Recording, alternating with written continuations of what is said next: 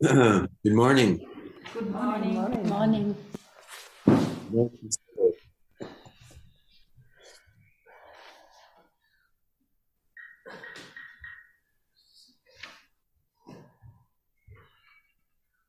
Thank you again for uh, being here, coming all this way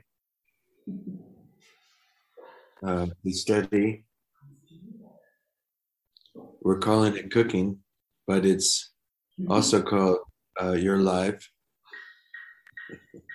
Life. Uh, this moment.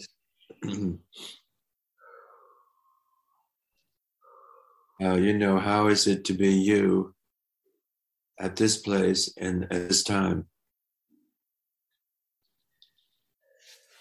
And uh, what will we do with all of us?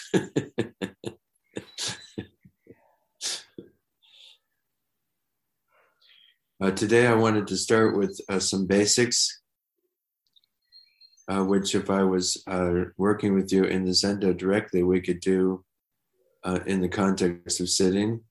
But there you are sitting, so we can do it. Um, and I'm sitting in my room in the other building.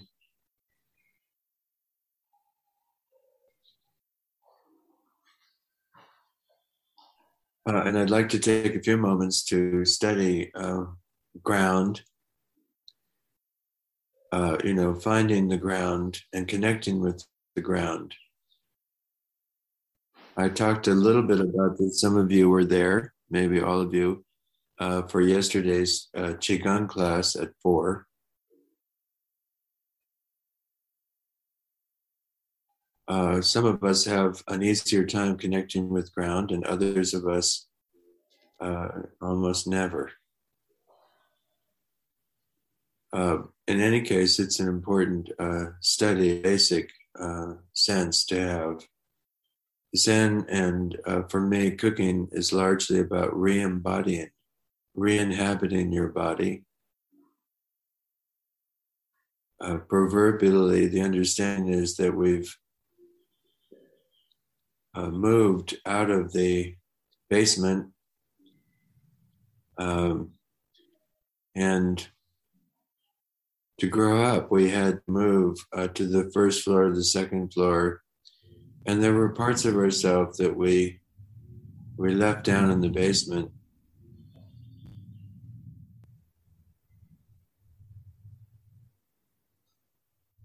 And eventually, um, because um, the parts we left behind were uh, often unhappy, uh, rejected parts.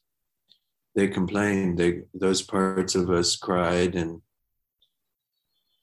uh, sometimes whined and screamed. And eventually, uh, to not hear that anymore, we live in our heads. And from our heads, we tell our body, do this and don't do that, and feel this and don't feel that. We give out directions. So in Zen, uh, Suzuki Roshi, uh, my teacher, said often, head of the self, pointing to his head on the self. And uh, my screen doesn't show, but pointing to his abdomen. So we're moving back uh, into our bodies. And this is uh, not something you do once and for all because we have such a strong habit of living in our head and uh, that also uh, you know means living in our thinking in the realm of our thought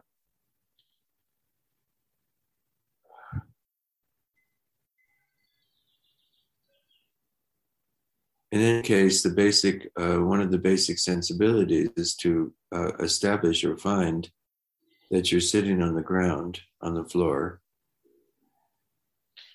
if you're standing as we were in Qigong yesterday, then you can find your feet. Uh, this is a subject for poetry at times.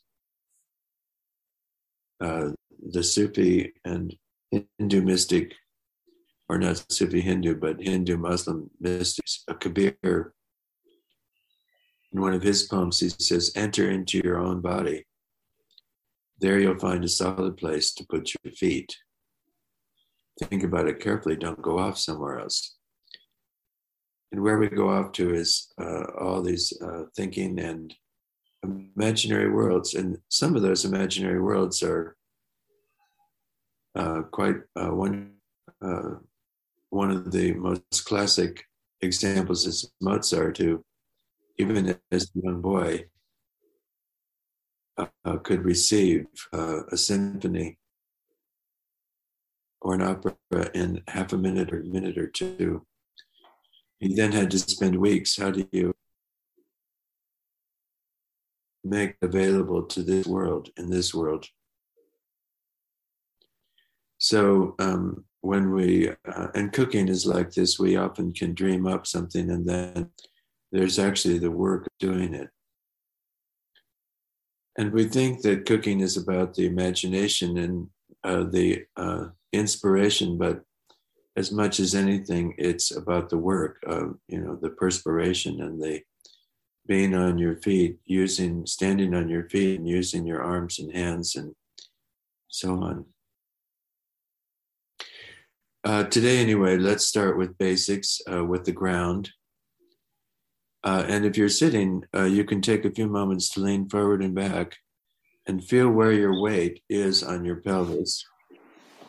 Moving forward and back, you can find where your weight is, where your pelvis, where your hips are most comfortable on the cushions that you're sitting on. Or if you're sitting in a chair, where your hips are most at home. You could say where they're most happy, or you could say where they're most at ease.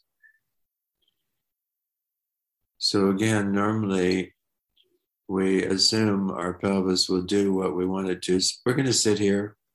You handle it. You take care of it. I'm going to be meditating now. I'm going to be doing something else, but you'll figure it out. Uh, and then we wonder sometimes why our hips are complaining. And I always say, um, who knows better how to be hips? You up in your head or your hips down in your pelvis.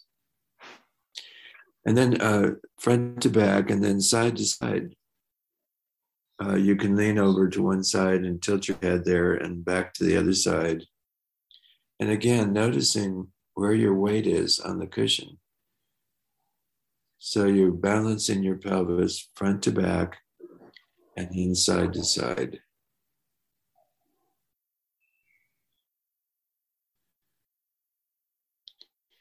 And over time, as you practice you'll find that there's there's a position of your hips. It's not about good and bad, right or wrong, but there's a position where your hips uh, feel grounded, settled. And the more grounded and settled and carefully uh, aligned with their best interest, then, the, then you have ease. You have ease because you have stability. You find the stability because you practice finding one stable uh, for your hips. Uh, and you, again, you don't tell your hips what is stability. You say, let me help you find your stability. Let me help you find your stability.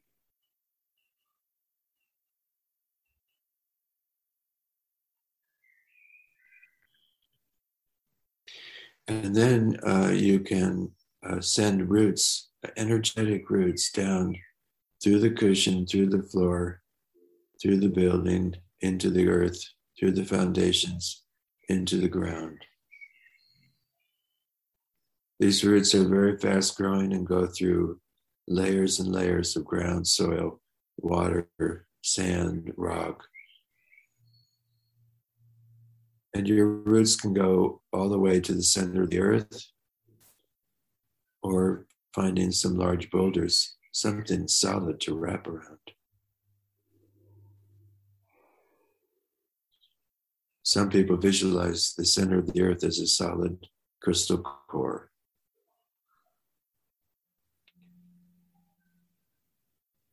And these roots are yours, so they can bring up nourishment, sustenance, support, guidance, protection that's just right for you.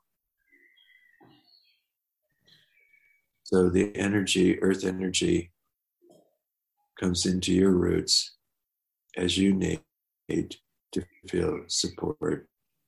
This energy comes up through the roots and then into the floor, the base of your pelvis, up into your pelvic bowl fills the abdomen, the lower abdomen, middle abdomen, upper abdomen, front to back, side to side, nourishing every cell, bringing vitality, warmth, energy, vibrant well being up through your diaphragm into your chest cavity, into the lungs, the heart, up into your shoulders, into your collarbones, your shoulder blades, shoulders, arms, elbows, forearms, wrists, hands, up into your neck and head, nourishing every cell, bringing well being. It's your birthright.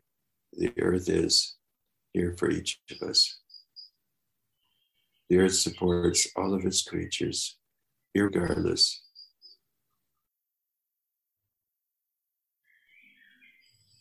Of what we think one way or another, what we feel one way or another. Uh, and this is happening all the time. But by bringing consciousness to it, uh, we can deepen and strengthen our connection uh, with earth, with ground.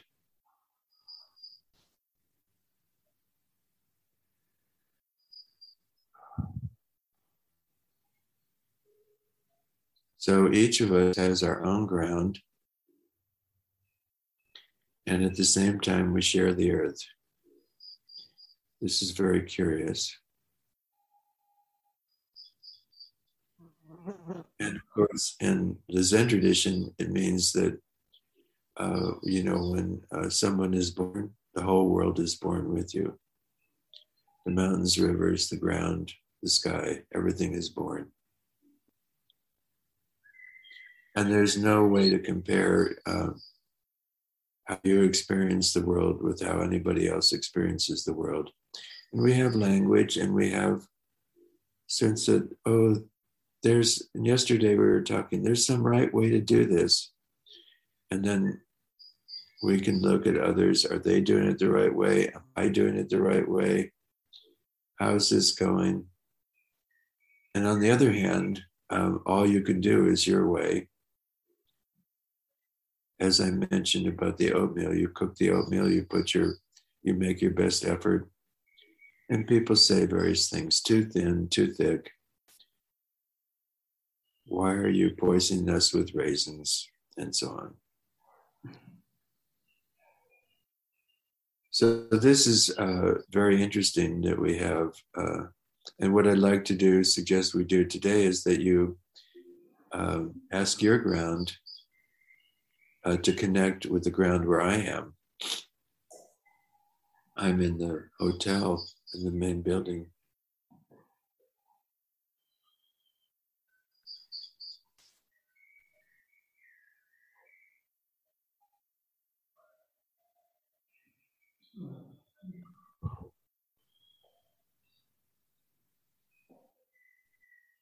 Thank you. And then you can, so your ground and my ground are now connected. We each have our own ground and we have shared ground and we have the earth that we share. And the earth is such that it doesn't belong to you or me. Uh, and on the other hand, we have our own earth, we have our own ground. So this is great mystery, so to speak the nature of reality. And then we can take a few moments and you can ask the space around you to connect with the space around me.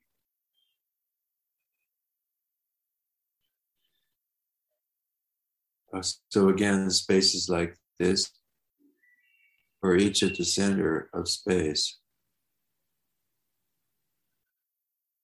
So there's your space that's around you and at the same time we share space.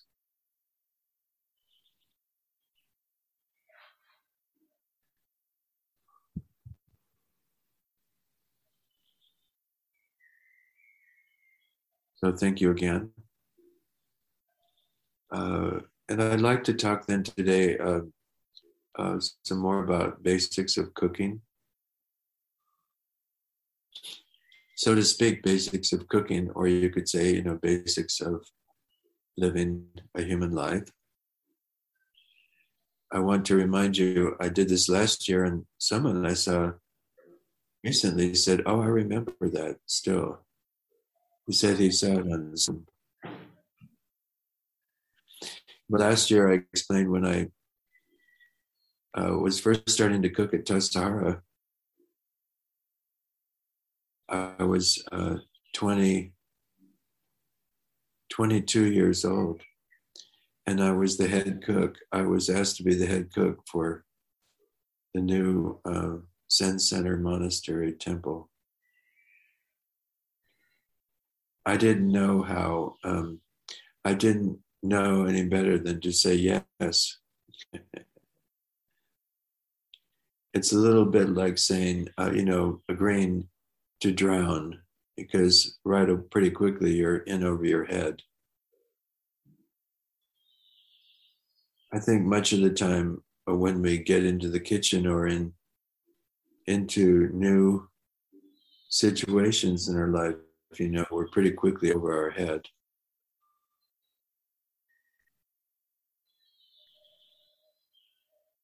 I always uh, remember my daughter when her granddaughter was born. She said, "I can't believe uh, you can love. I could ever love somebody this much as I love my daughter."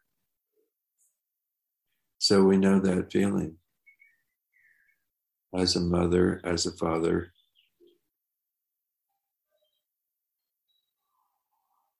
Uh, and we have that feeling often for our parents. You know, at least when they're, you know, and then we remember when our baby is quietly sleeping. Lovable. But, you know, after six or eight months, my daughter called me up and said, Dad, why doesn't anyone tell you how how painfully difficult this is, how extraordinarily tiring and exhausting it is to have a baby. Why doesn't anybody tell you? And we can't. Uh, and each of us then, you know, in that way, we undertake that work or that practice of being a parent. And we we put our we give ourselves to it out of love. And this we do also with cooking. We give ourselves to it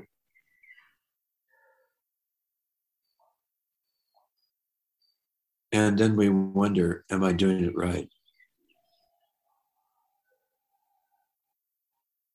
there must be a better way to do this it's so feel so anxious and stressed. Is everything okay? Am I a good parent? When I got to Tassajara, the other the people working in the kitchen said, uh, "Ed, we don't use salt here."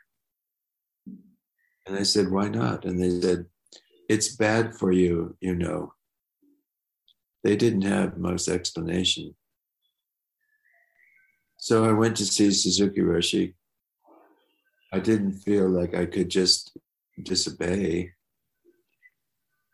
And Suzuki Roshi said, You're the cook. You do what you want. So, this is an interesting point. It's like the earth and like the ground. Uh, you know, when you're uh, in my cooking class, I decide what we do, and I'm the cook when you get home, you're the cook. And you decide what to eat. You decide on what ingredients to use, what menus to have, how much time to put into it, uh, who you have to help you. And you take it, uh, as much as you can and choose to uh, into account. When you work somewhere else, like here, um, largely, you know, we aim to be, uh, you know, vegan because Felsentor is devoted to being vegan. and we um, and we study how to work with that situation and to be in accord or in alignment with the place where we're cooking, the people we're working with.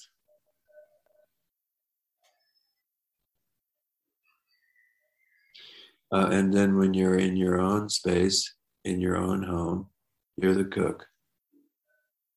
Just as, um, you know, uh, with parenting, sometimes, uh, you know, your mother in law or someone comes and tells you, starts telling you, or when you take your child to your the grandparents and then they they feed them all your child you've been trying to not have them have very much sugar and then the grandparents want them to have lots of candy or ice. Oh don't worry about it. It's healthy. So we have these kind of turf turf struggles sometimes. But in your own home, then you want to be able to say, excuse me, this is my home. I'm doing it my way. And um, so we're, we're, we're doing our best to be in alignment with the circumstances and the people that we're working with and the people that we're cooking for.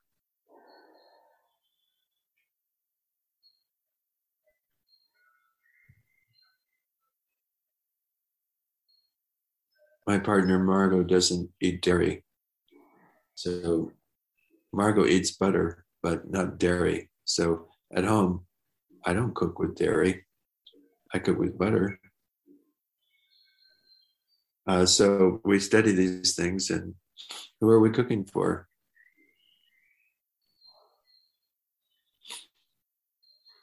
So this is a basic, um, basic situation of our life. You know that we're shifting from how, again, as I said yesterday, how is it supposed to be done, to how am I going to do this? What's important to me? uh, what's uh, how do I understand uh, health and well-being, and and uh, how food is part of that, and what ingredients I use. And I study, and then at some point, you're the authority. In your own space, you're the authority. And you take responsibility, you show up. Uh, this is what we're going to have and of course um, you know then other people can say i don't i like it i don't like it uh, this is no way to cook and of course sometimes you say anybody who complains it's your turn to cook next. Yes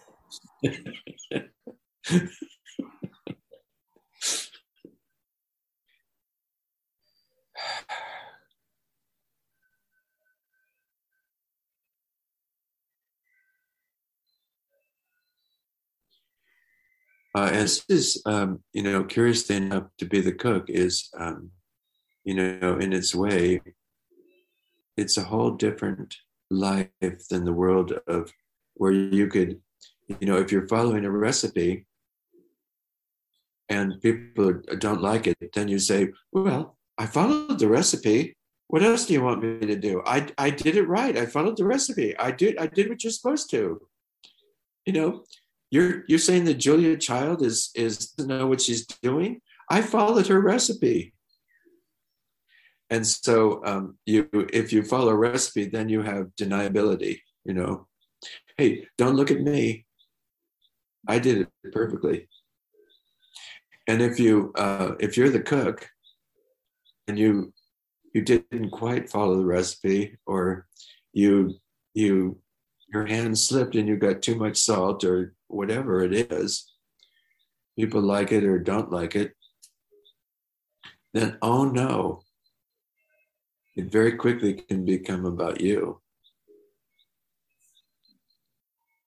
And your food is not good, or your food is bad, or your food is tasteless, or your food and people, you know, it's not what I wanted, it's not what I ordered. You need to do better.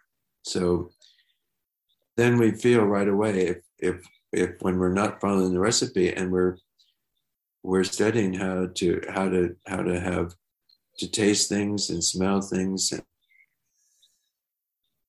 and, how will it come out uh, it can be uh, it becomes stressful because we uh, equate the results and we have a standard of of did people like it? Do they not like it? Does that and then their liking and not liking it has to do with am i a good cook? Am i a bad cook? Oh no i'm a bad cook and then i feel terrible. And then oh they don't appreciate all my effort. Oh no. And so then we we have a much we have this whole emotional you know commitment to cooking it very quickly. Food very quickly becomes part of our emotional life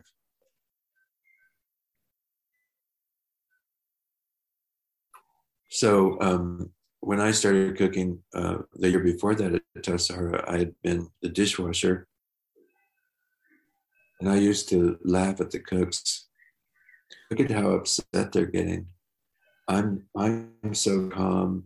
I just wash the dishes. It's very peaceful. I have plenty of time off. I can take breaks in the afternoon. Oh, I'm learning how to make bread. Oh, knead the dough. And I was I had such a peaceful life. And then a day after I became, they asked me to cook, and a day later I had a cook's temperament, just like that. When then you want the, you want if you have fried eggs, you want the fried eggs to, you know, to go out to the dining room really quickly so they don't get cold. So then you scream at the waitress, faster, faster, get those eggs out. And uh, you know, they were having meetings. What do we do about Ed's temper? So I didn't know I had cook's temperament until I started cooking. This is very interesting point. You know, there are many things in our life we don't do because we might have emotions, we might have feelings. And cooking is one of them. And another big one, of course, is a relationship. Uh, the bigger category is just relationship.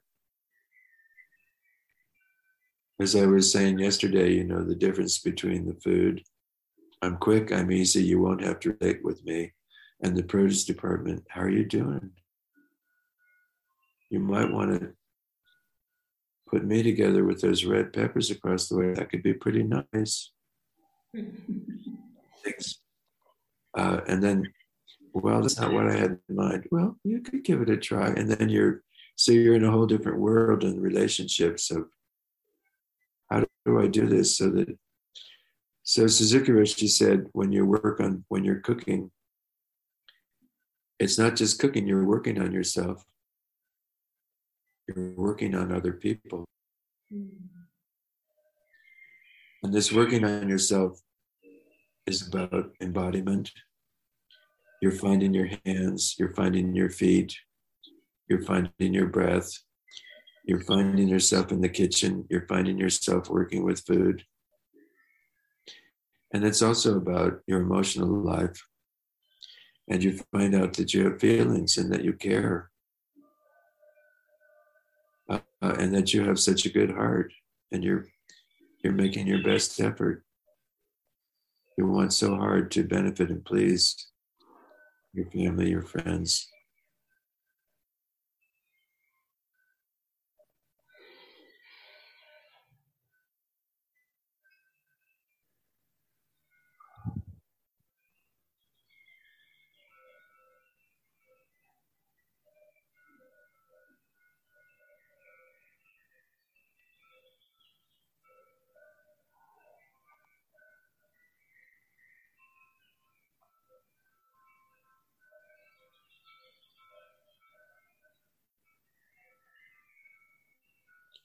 Uh, so uh,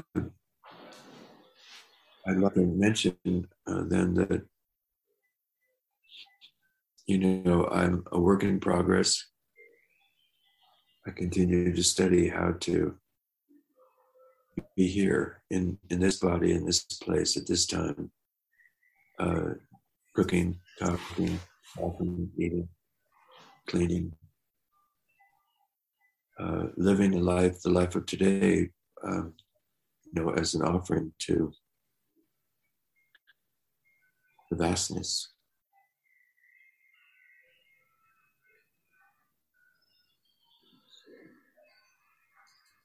Uh, so thank you very much. I'm going to stop a little shorter today. And before we stop, I'll ask you to invite your ground and space back, but not just yet. Uh, but questions, comments, reflections? Hi, Edward. This is Sarah speaking. Thank you so much for your talk. Hi, Sarah. You're welcome. Um, I wanted to share that I could resonate a lot with the temper part that you were mentioning. And I think uh, I want to add one aspect because you said, okay, there is like this level of relating to the vegetables, relating to the people you're cooking for. But then you also have the level of the people that you're cooking with and the aspects that you cannot control of like uh, deliveries not coming and you know your colleagues not being as mindful as you wish them to be so I find it almost impossible to stay calm in the kitchen. Yeah. All the time. Me too. I heard you're going to watch the movie this afternoon. You'll see that I don't uh, stay calm. So, um, uh, we have these two practices. One is to stay calm, uh, and the other is what to do when we don't. and uh, first off, you know, one tries to limit the collateral damage, or, um, you know, when one is upset, one can easily lash out and um, uh, be, uh, so to speak, uh, harmful or hurtful to others. Um, of course, sometimes it's not so bad. You know, when I was cooking at Tassajara one day, I got so mad, I took off my glasses and threw them across the kitchen, and they hit the wall behind the stove, and I never picked them up again, and I stopped wearing glasses. So not bad.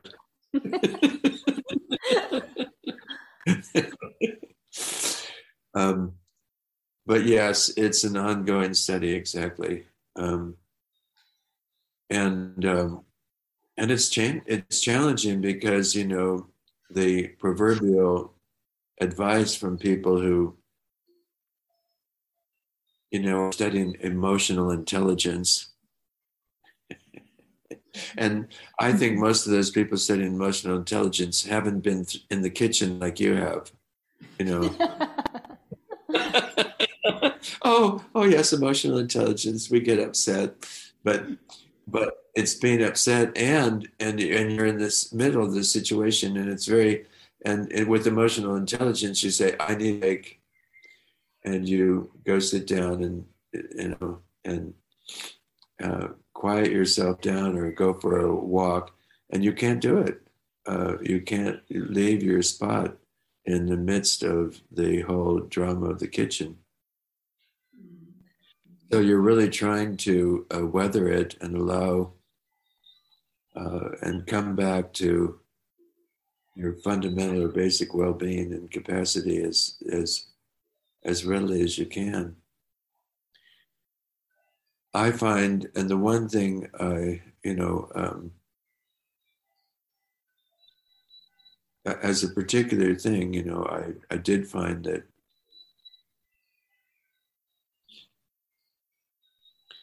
I uh, it helped me to make a checklist of what was going on and what needed to happen.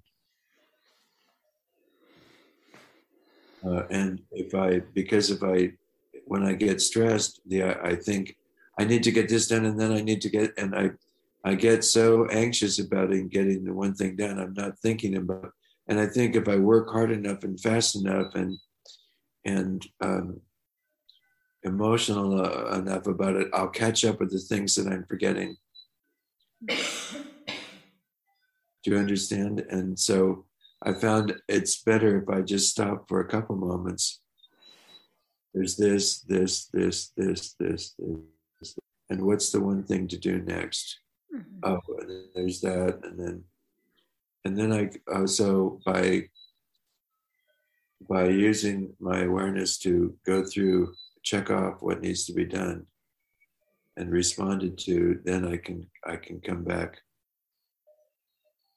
to how I, I need to do some basic sorting out and then I can work on how do I respond to the, all of this. But I understand, you know, um, and it must remind me of the story. Uh, I was one time doing a cooking class in Cleveland, Ohio. And as you say, all the deliveries didn't come. And uh, they had told me that they would have oh beautiful ripe red tomatoes and the tomatoes were orange and kind of square mm-hmm.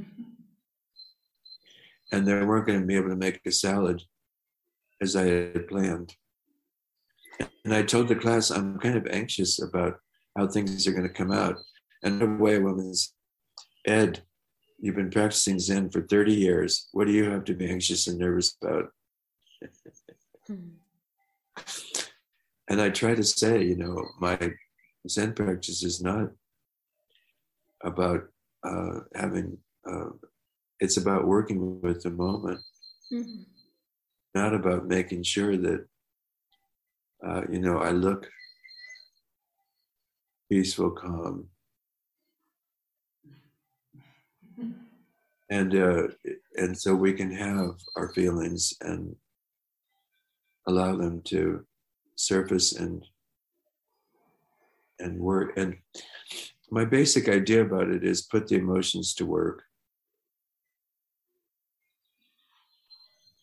because you can work uh, you can put your uh, anger and frustration into uh, your work you can put your sadness uh, into your work you can put your grief into work you can put your anxiety into the work so my idea is rather than um, setting all that aside to use it, mm.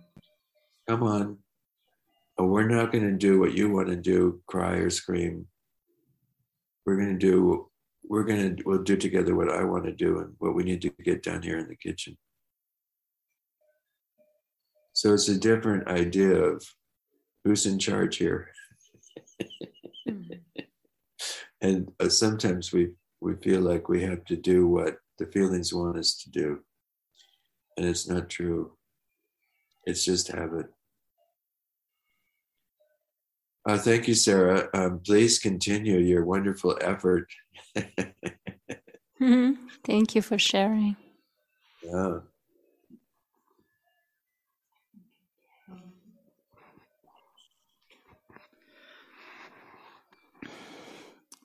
Hi, Ed. Um, this is Gerhild with this difficult name. Yes, Gerhild. Yes. and uh, today in the kitchen, when I was cutting the radishes and the cauliflower and preparing all those vegetables, I really tried to remind myself to be in relationship and to be in contact with with those vegetables, but I found it very difficult. It's I'm so used to uh, to just prepare it and finish it, and then I will eat. And I don't know if you can help me a bit on the way to because I really I'm eager to to be with all those vegetables more in connection when I'm when I am collecting them in the garden or even starting from planting until cooking. But it's how can i how, how can i yeah do that or yeah that's my well, question. thank you so much uh, Gerhild.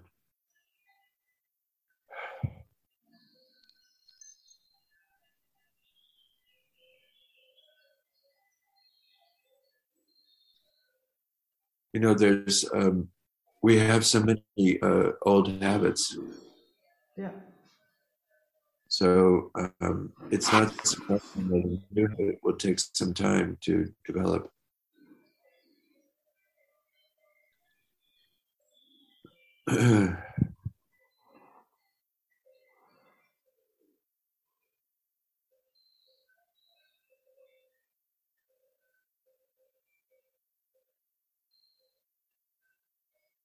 uh, in uh, Buddhism, the larger uh, question, you know, this is a question of absorption or concentration, how to absorb yourself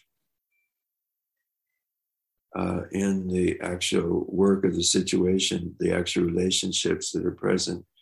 How do I absorb myself in this and not um, be so captivated by getting it done? Yeah it turns out the more you absorb yourself in this moment, the less you are concerned. Uh, you're you don't have you're so absorbed in the activity itself. You're not you don't have the awareness to also then be thinking and mm-hmm. separating yourself from the activity and looking at it. Can't you get this done any quicker? Or what's yeah. taking you so long? yeah will will I ever finish? uh, so uh, absorption is very interesting, and uh, we can talk more about it perhaps this week. But uh, we usually think of absorption as I hold my awareness on something and I don't let it go anywhere else. But that's only uh, one aspect of absorption is called, you know, application. We apply, we take our awareness and we apply it to the object of awareness, to the activity. Uh, and the more we can also add in, you know, having some joy and classically joy and ease, mm. like you enjoy what you're, you learn how to, you find some enjoyment in what you're doing, and you find some, and you become more and more at home in what is the new activity at home is at ease, to be at ease, to be at home. And you find your well being, your joy uh, in, the, in, the, in this uh, absorption in the work. And then you don't think so much about your usual, uh, go to your usual habits of thinking. Uh, it's very curious, for instance, just in basic uh, Buddhism, you know, many people over centuries, the most common object of awareness for meditation is follow your breath. Uh, and it's actually, you know, rather difficult study or practice to follow your breath. Uh, because uh, usually uh, you can take one inhalation and then you're thinking. And you don't even get to the first exhalation. or maybe you get one inhale, one exhale, and then you're thinking. So, um, you know, uh, the one of you know our there's two great Buddhist teachers, you know, over the last many decades, the Dalai Lama and Thich Nhat Hanh. And Thich Nhat Hanh uh, taught for many years. He didn't say follow your breath. Uh, uh, bring your awareness to your breath. Pay attention. Pay attention is another one. Pay attention to your breath. You know, take your breath and make it pay. Pay it. Pay your attention to your breath. And um, uh, Thich would say, please enjoy your breath.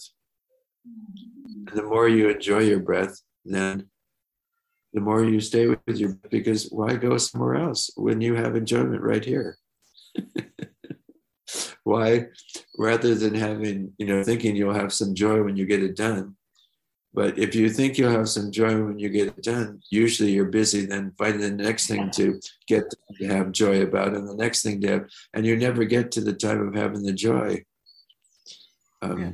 So you go ahead and practice having joy in what you're doing and ease and and a sense of well-being in your absorption in the activity. Uh, so that's some added kind of understanding about it. And uh, again, you know, practice of and we do these things, you know, as practice. Um, uh, or you or you turn your practice into another thing to have results. Am I absorbed enough? Darn it, I can't. so you can you can do the same thing, but we're trying to step away from that whole uh, assessing, measuring, evaluating how well, how fast, how quick, how you know finished, not finished, and so on. So good luck with that, Gerhard. Thank you. Uh, was there one more question? Yeah, we have one more question, Edward, and I just oh. want to say something to your um, question.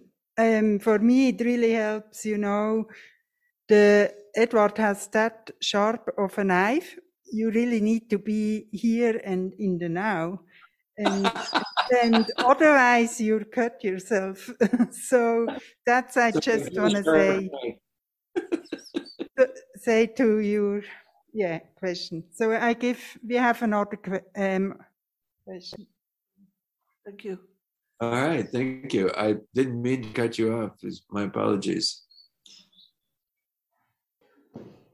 Good, good afternoon. I'm uh, happy that you we can communicate with you that you are willing to do that and uh, give us this time. Um, there is a saying in uh, German, zu viele Köche verderben den Brei. Uh, too many cooks are spoiling the food. So the the question is, is that also in English? And how many cooks does it need to spoil the food? There's one thing. But um, we have the same one, saying, yeah.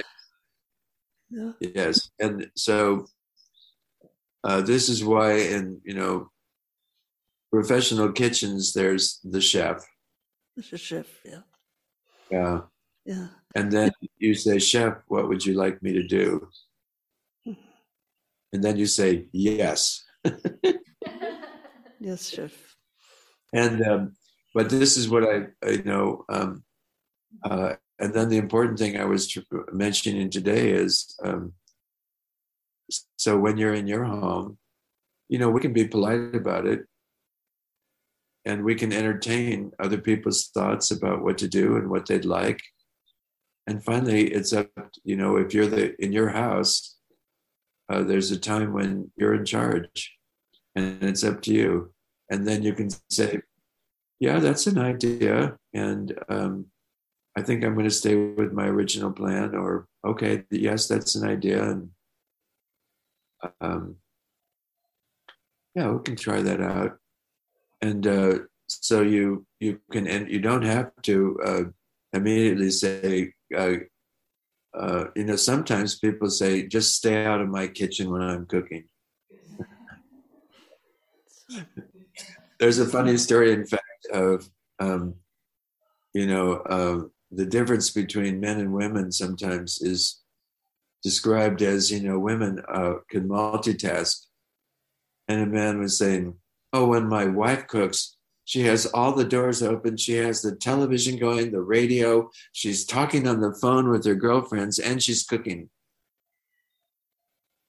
And when i cook i close all the doors. I turn off the radio. I turn off the television and i try to focus and i i, I have to focus on on just what i'm doing. And and he said one time his wife came in the door and and started to ask him a question and he said wait wait wait stop stop stop. Can't you can't, can't you see i'm in the middle of boiling an egg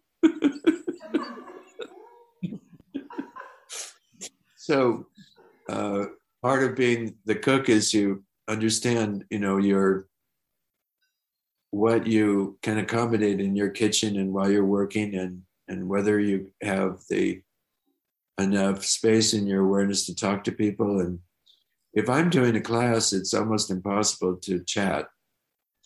Oh, how was that time for you at Tassajara? What was it like to live at Zen Center for 20 years? No, no, no. I'm sorry. We have work to do. but if you have ideas uh, and we're cooking together, you can. Uh, sometimes I'll ask, "What do you think?" and then you can tell me. Uh, and other times I say, this is what we're going to do. Uh, and um, so it's important to be able to have to be you know in your own circumstance in your own situation in your own life you're the authority. And we'll talk more about this as we go on. And in other people's kitchens we're polite and oh okay if that's what you want. We'll do it that way. So um, what i got out of your uh, class now was that the ground we share that um, the ground where all the vegetables come from is a ground where all the living beings uh, have been buried since millions yes. of years. Yes. So this organisms gives us the these dead organisms of our yeah. Uh, parents who have lived before us, of animals who have lived before us, of everything that is in this ground, gives us the food we have today to survive. Yes. Wonderful. Absolutely. Remarkable. Awesome.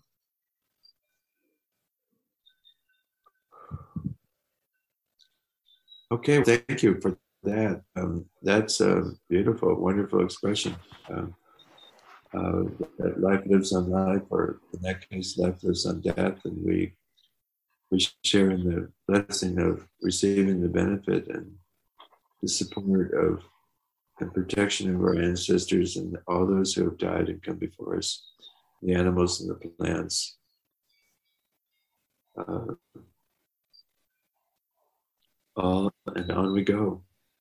I want to ask you to take your ground back.